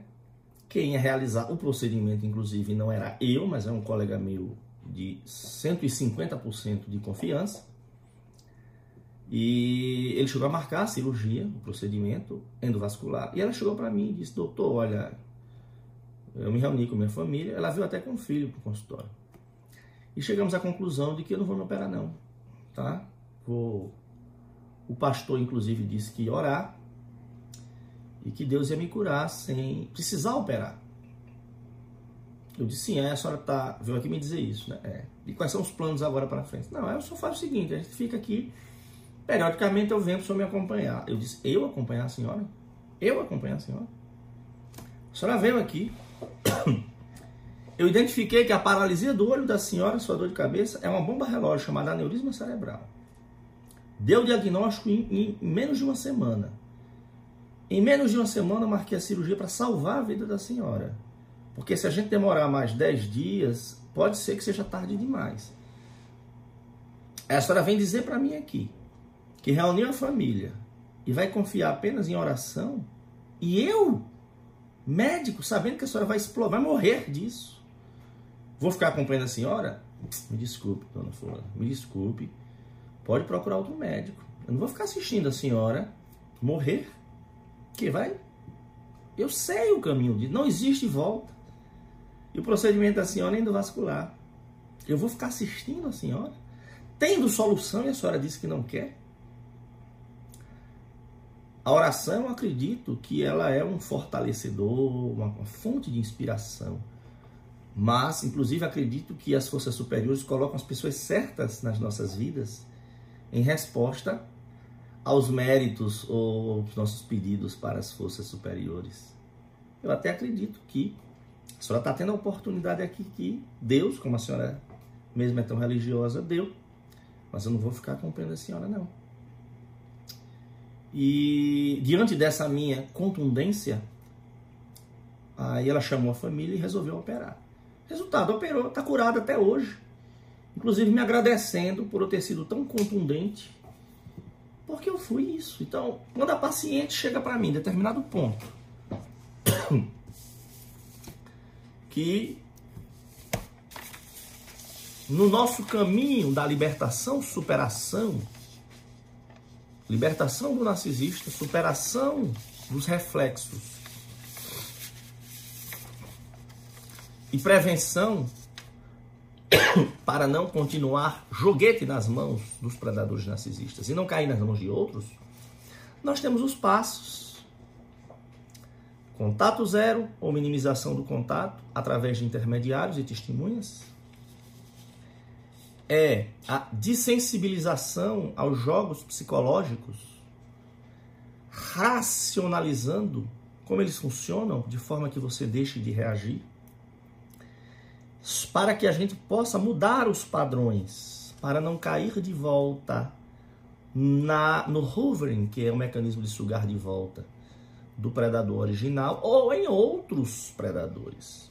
Se ao longo da caminhada muitas pessoas elas têm bloqueios, reflexos, ela tem bloqueios, elas têm resistências na linguagem negação, bloqueio, resistência na linguagem da psicanálise.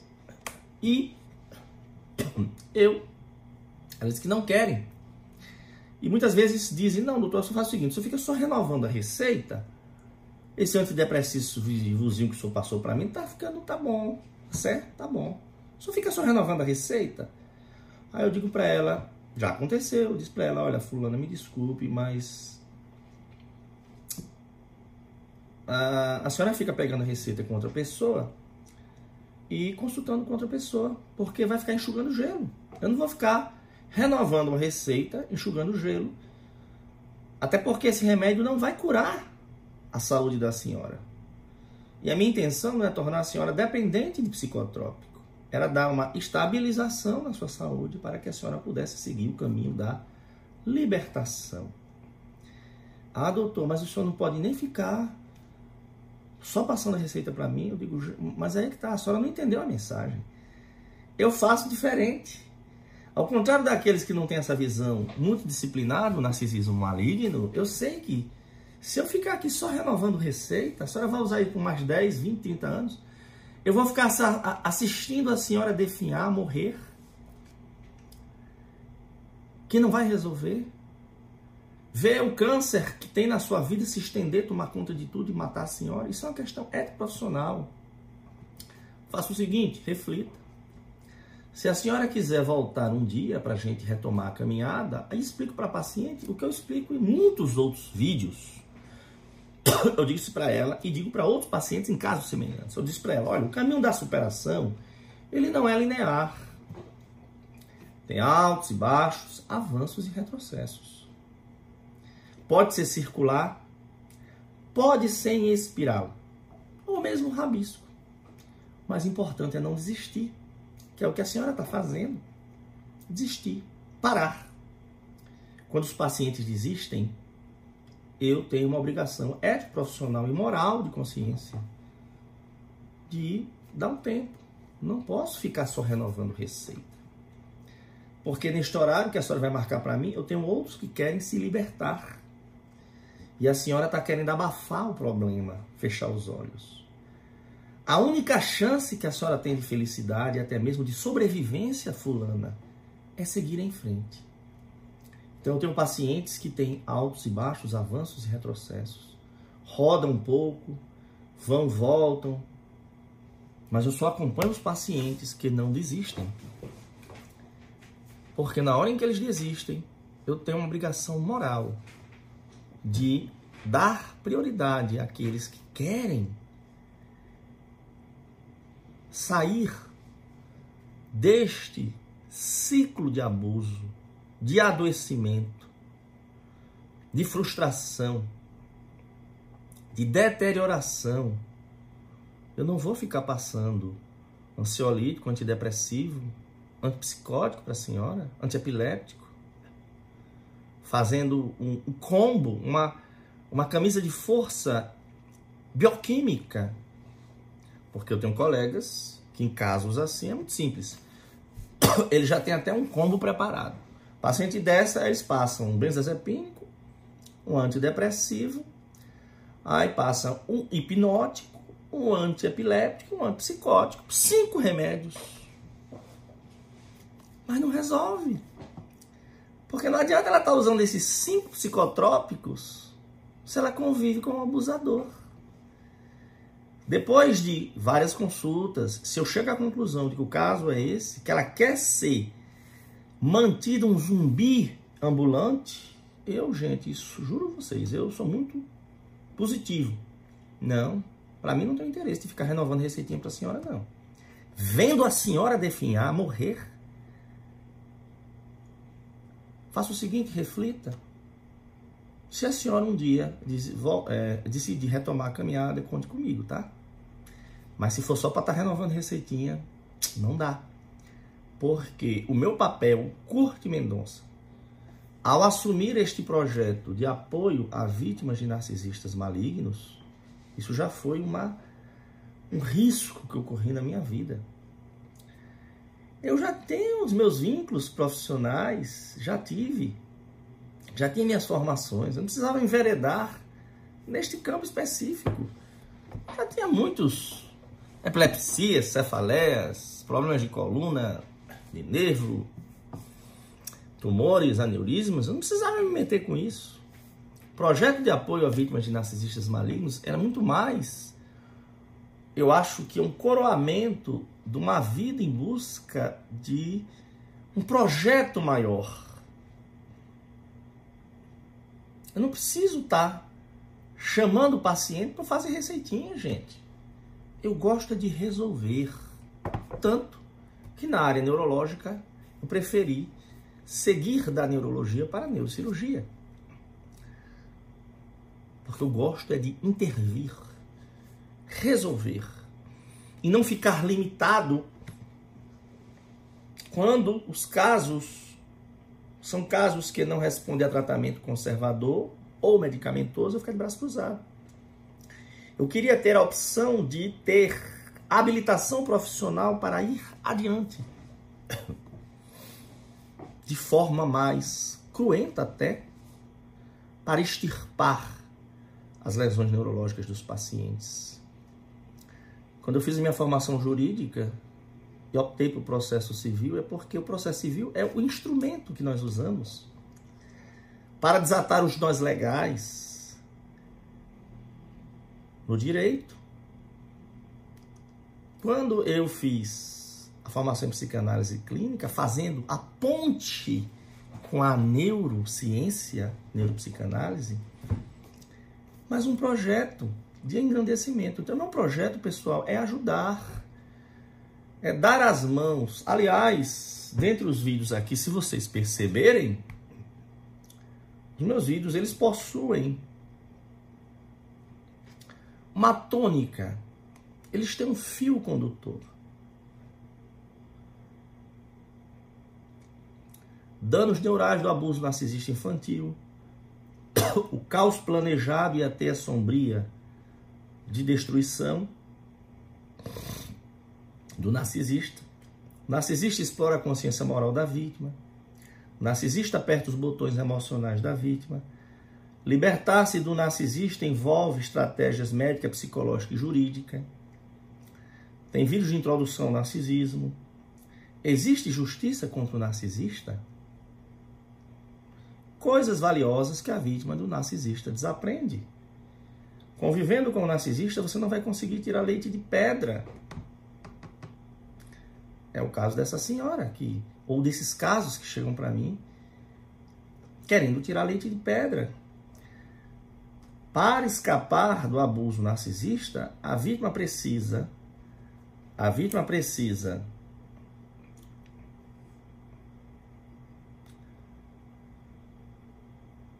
de acolhimento, validação e suporte concreto.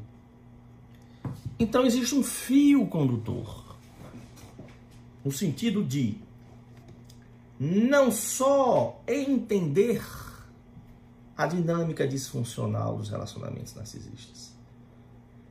Eu curti, não sou um teórico. Tá cheio de teórico aí. Pessoas que nunca atenderam é, vítimas de narcisistas, tiveram a sorte de não serem vítimas de narcisistas, e inclusive vem me criticar porque eu que lido há muitos anos tratando do ponto de vista médico, jurídico e de saúde mental vítimas de narcisistas, eles vêm querer dizer que eu fico. É, eles não acreditam que existem pessoas do mal, não acreditam que existem pessoas que não têm salvação. Fulano, fica na sua crença. Não são os sãos que precisam de médicos, são os enfermos. Então eu estou aqui para ajudar os que precisam. Preciso que você. É... Obrigado demais pela atenção de vocês. Espero que vocês tenham gostado, tá?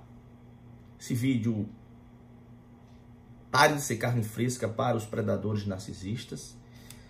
Quem quiser adquirir o livro, aqui na descrição do vídeo tem o link da Amazon.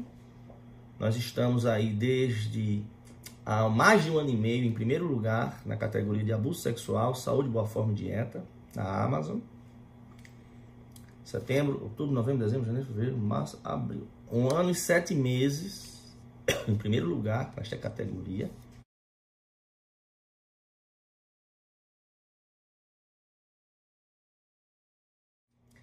Quem quiser marcar uma consulta, consultoria online, seja na parte de neurologia e neurocirurgia, na parte de consultoria jurídica, nós somos aqui uma equipe, eu não trabalho só, apesar de eu ser o idealizador do projeto, e vamos dizer assim, o cabeça do projeto, eu tenho uma equipe, né? Eu não dou conta de atender o dia inteiro o paciente dar suporte e estar, tá, por exemplo, acessando o processo uma pessoa de confiança que eu aqui presto sim, tiro todas as dúvidas, a gente mostra as opções de estratégias processuais, tratamento médico, e quando a gente é, vai para as questões outras, a gente também chama a nossa equipe para participar. Nós temos feito isso, essa parceria otimizou muito o atendimento da gente. Então, se você quiser marcar uma consulta na área de medicina, neurologia e neurocirurgia, parte jurídica, na parte de é, suporte de saúde mental, eu tenho formação em neuropsicanálise, a técnica, mas eu adianto, eu não, não uso a técnica tradicional da psicanálise clássica, eu tenho uma formação também em várias escolas da psicanálise, mas eu uso uma técnica, eu uso muito mais o, a, ao pano de fundo teórico da psicanálise.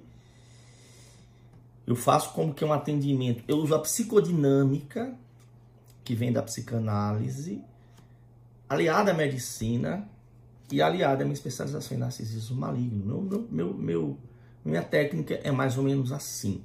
É uma abordagem psicodinâmica, sim, mas não aquela de ficar ali praticamente só ouvindo, né? Deixando vocês por meses falando. É, admiro demais a psicanálise, tem a sua função, mas assim, no campo de tratamento a vítimas de narcisistas malignos, graças a Deus, quando eu cheguei à formação psicanalítica, eu já tinha uma vivência muito grande lidando com vítimas de narcisistas malignos na prática médica e jurídica.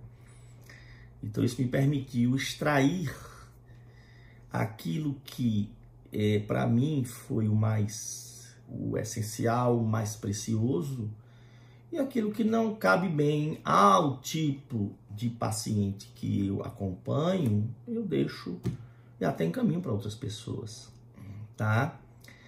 Eu peço que vocês se inscrevam no canal, peço que vocês compartilhem, comentem, deem sugestões. Eu tenho aqui pelo menos 12 temas de vídeos só agora para gravar e postar. Mas isso vai depender de vocês, tá? Se vocês engajarem, compartilharem, derem seus depoimentos, derem sugestões, digam aqui embaixo nos comentários se vocês querem ouvir mais vídeos, porque a gente vai ajustando os temas, o tempo do vídeo às vezes eu faço vídeo muito curto, achando que as pessoas vão adorar. Aí as pessoas dizem, doutor Curto, adorei o vídeo, mas ficou curto demais. Aí às vezes eu faço um vídeo mais longo e aí as pessoas reclamam, ficou longo demais. Este, por exemplo, ficou muito longo, né? Acho que é o vídeo mais longo do canal, que eu tenho aqui um vídeo, uma aula que eu dei para um grupo da UFRN que é, uma aula eu convido que vocês que assistam. Tem aí aula do Dr. Curto Mendonça aqui no canal. Mas eu decidi o seguinte, pessoal, quando eu escolho o tema e arranjo um roteiro, que eu coloco aqui na minha frente no computador e nos meus papeizinhos aqui para não perder o fio da meada, é, eu cheguei à conclusão de que eu vou falar mesmo. Falo e vamos ver como é que vocês reagem, tá? Se vocês acharem que o vídeo ficou longo demais, querem que o vídeo seja metade disso, curto, falem aqui nos depoimentos. Quanto mais vocês interagirem, já eu tenho pacientes, por exemplo, que diz, doutor, eu prefiro quando o senhor pega um tema e aborda o que pode e fale, fale uma hora, fale uma hora e meia, duas horas. Bem, seguindo o conselho desses, eu fiz esse vídeo mais longo. Nem era a ideia, para ser sincero, eu achava que ia falar tudo em 40 minutos e durou aqui uma hora e 50, né? Muita coisa. Perdão por eu ter me excedido. Mas espero que tenha ajudado vocês. Se vocês disserem que não prestou, que não vale a pena seguir adiante, a gente para por aqui também, não tem problema. Mas se vocês disserem que querem ouvir outros vídeos, eu tenho muitas ideias aqui. Né? Eu tenho muitas ideias de vídeos, tá? É, que vocês podem dizer se querem que eu fale, tá certo? Por exemplo,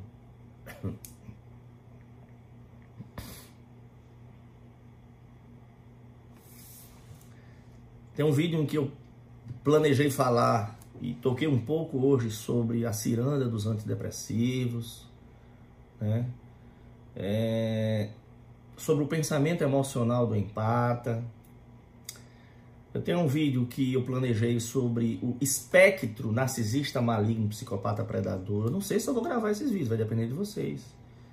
Esse aqui, que deixa de ser carne fresca, foi o que estou fazendo hoje.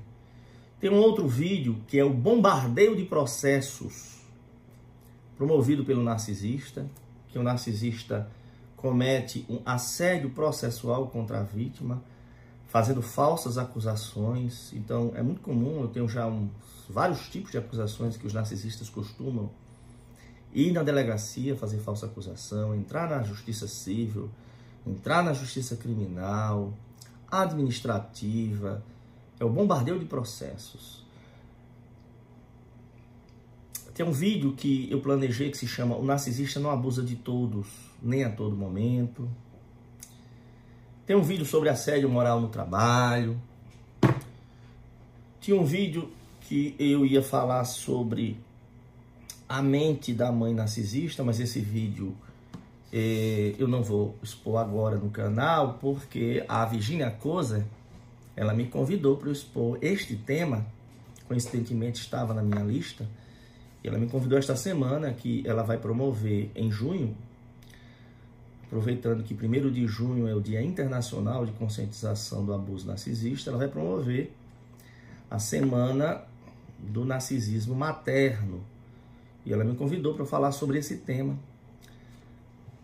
da do funcionamento da mente da mãe narcisista, já que eu tenho formação em neurociência, né, neurologia e neurocirurgia e neuropsicanálise. Então esse vídeo eu não vou poder, é, eu vou gravar ao longo das próximas semanas, mas eu não vou poder disponibilizar aqui no canal, porque vai lá no, em junho, já tem data e hora, mas mais na frente vocês vão saber.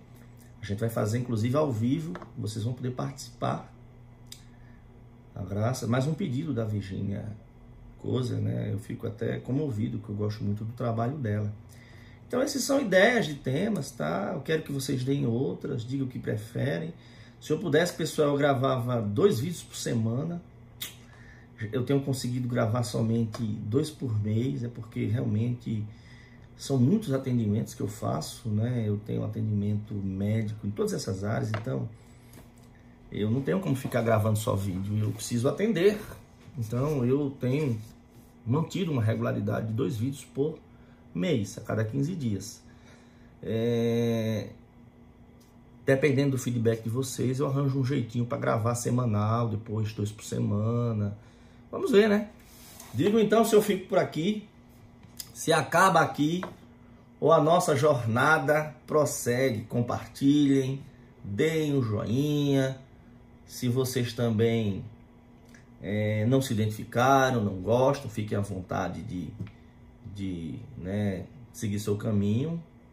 Aqui o meu papel é seguir uma vertente de apoio a vítimas de narcisistas malignos. Muitos narcisistas vêm aqui no canal achando que vão escutar aquilo que eles querem ouvir e aí partem com a sua metralhadora giratória querendo detonar o meu trabalho. Não perco mais tempo com essas pessoas, bloqueio e tchau. Muito obrigado pela atenção de vocês.